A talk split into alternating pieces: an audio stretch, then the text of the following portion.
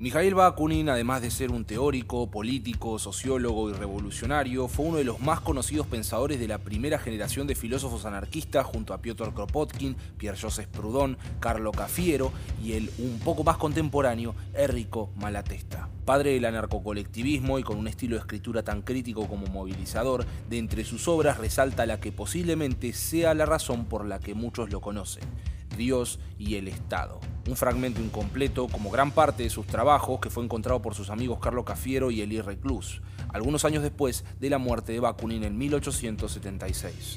Hoy no solo es considerado como una pieza fundamental del pensamiento ético-filosófico ácrata, sino que también del ateísmo militante. Esta obra es una conjunción de todos estos pensamientos, pero como dije, es solo un fragmento de un texto mucho más grande que, lamentablemente, se ha perdido en el tiempo.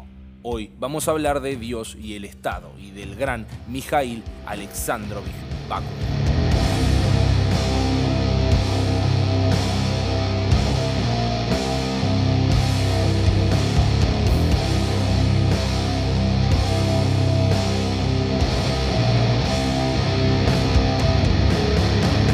Década de los 40 del siglo XIX y de la misma forma en como pasó con otros pensadores de su época, Mikhail Bakunin se vio obligado a tener que pasar gran parte de su vida en el exilio a la sombra de la pena de muerte. Durante aquellos años, cuando escapó del imperio ruso, su lugar de nacimiento, lo primero que haría sería empezar a luchar en varios países de Europa, sea desde lo teórico o incluso involucrándose directamente en las manifestaciones obreras que copaban las calles de las capitales burguesas. De hecho, estas serían las primeras apariciones de Bakunin en la vida pública, ya que en su país no había tenido la oportunidad de luchar por sus ideales. Por eso su historia es la de un extranjero que deambula eternamente por los países europeos hasta el último día de su vida. Creo que esto en gran parte fue lo que terminó transformando a Mikhail Bakunin en lo que terminó siendo un alienado que estaba más allá de toda consideración política y religiosa.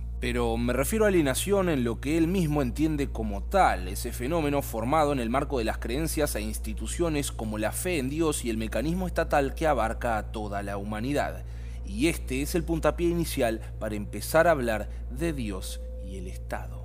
Bakunin enlaza el surgimiento de la figura del Estado directamente con la fe de Dios, pero también tenemos que entender qué es lo que significa Dios para él. Él señala que la primera relación entre Dios y el fenómeno de la alienación surge a partir del fenómeno del culto a los íconos. Dice que la humanidad cayó en la alienación después de atribuirle un poder y una relevancia divina a un montón de objetos inanimados. La doctrina del cristianismo evalúa al hombre como una entidad alienada de su propia esencia como resultado del primer pecado. Esto es por lo que los pensamientos de Bakunin sobre Dios y la alienación se describen como una esencia alienada del ser humano al atribuirle cualidades de la esencia humana a Dios. Por lo que si no hay Dios, solo nos queda nada más que la esencia y la creación del ser humano. Esto es por lo que afirma que no hay Dios y que Dios no debería existir y que si existe, habría que hacerlo desaparecer. Jehová, que de todos los buenos dioses que han sido adorados por los hombres, es ciertamente el más envidioso, el más vanidoso, el más feroz, el más injusto, el más sanguinario, el más déspota y el más enemigo de la dignidad y de la libertad humana. Esto es lo que más me gusta del libro porque lo rebate dentro de la propia narrativa de la Biblia. Justamente está más allá de que si Dios existe o no. Por ejemplo, según él, cuando el hombre obedece a la serpiente o al diablo y come el fruto del árbol del conocimiento, cosa que Dios le prohibió pero que es ofrecida por el diablo al hombre como una marca de libertad. El pecado original es querer ser libres. Por esta razón, a partir de este suceso, es que el buen siervo de Dios pasa a ser aquel hombre que se convierte en un esclavo inconsciente de la voluntad divina. Al tomar el camino de la ausencia de Dios, Bakunin critica la teología cristiana en su conjunto y respectivamente evalúa los procesos por el cual el pensamiento teológico se fue desarrollando a lo largo de la historia. Él nos cuenta que Dios expulsó al hombre del cielo después de cometer el primer pecado, por lo que el hombre se termina alienando de su esencia divina.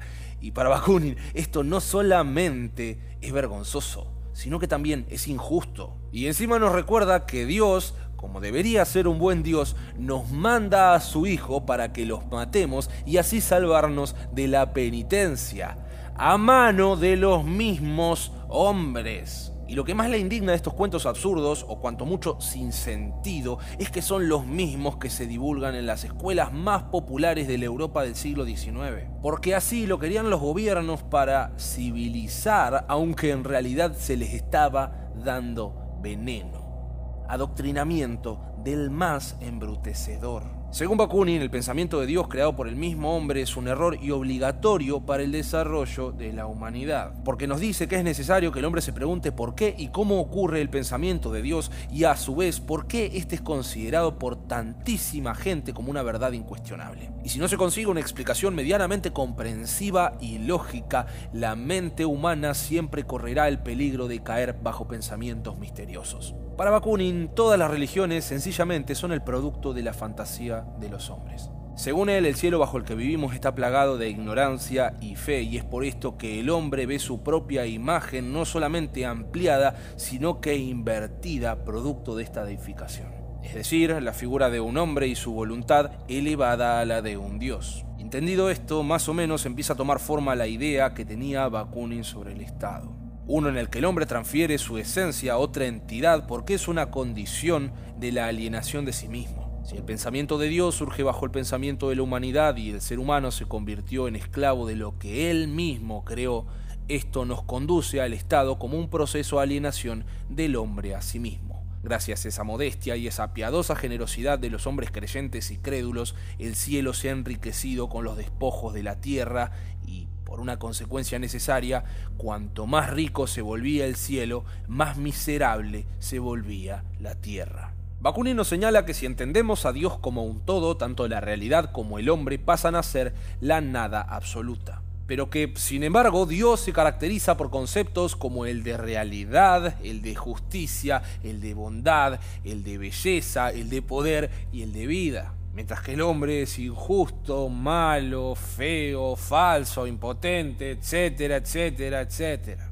Dios es el amo y el hombre su esclavo. Según él, las doctrinas oficiales nos dicen que el hombre, por ejemplo, es incapaz de alcanzar la justicia, la realidad o la inmortalidad por sí mismos. Todo tiene que ser a través de la revelación divina. Y todos estos pensamientos, de una forma u otra, son aceptados como verdades incuestionables tanto por la Iglesia que como por el Estado. Pero la verdadera razón de esta aceptación es la esclavitud del hombre. Y como dije, todo si esto es aceptado como una verdad sagrada tanto por el Estado como por la Iglesia. Porque el esclavo divino es un esclavo del Estado.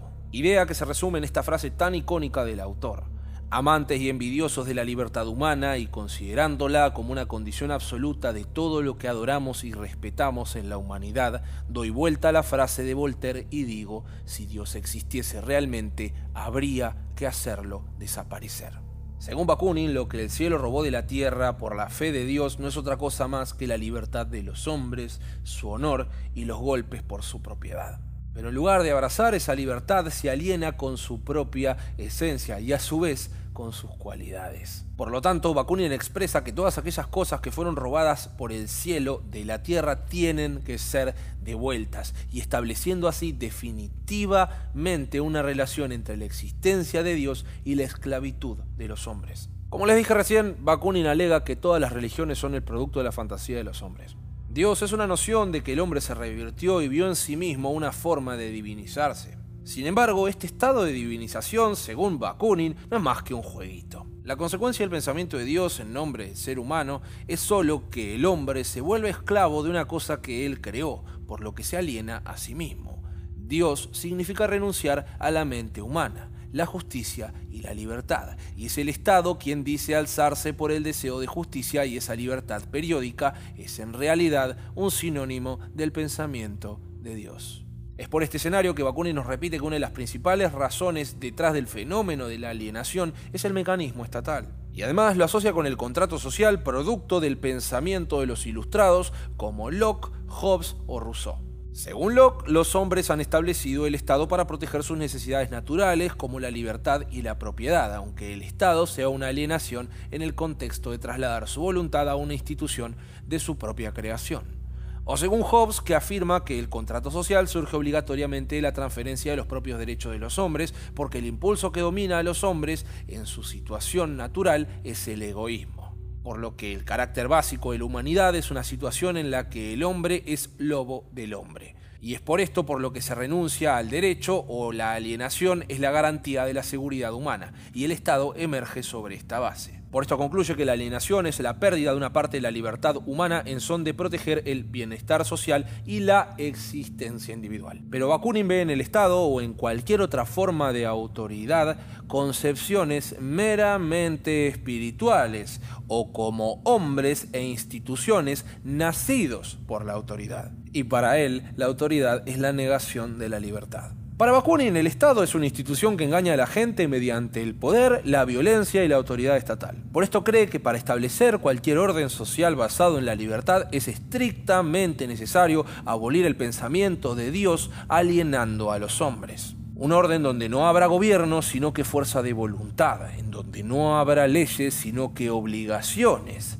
y en donde no habrá castigo, sino que rehabilitación. Para él, al orden social que supere la alienación solo se podrá acceder mediante la gente, y es por esto que la gente necesita muchísima confianza para cambiar. Bakunin no ve que la miseria y la desesperación sean suficientes para la transformación social. Según él, es solo una creencia apasionada necesaria para esta transformación, al igual que la fe religiosa y la combinación de esta creencia con la miseria y la desesperación.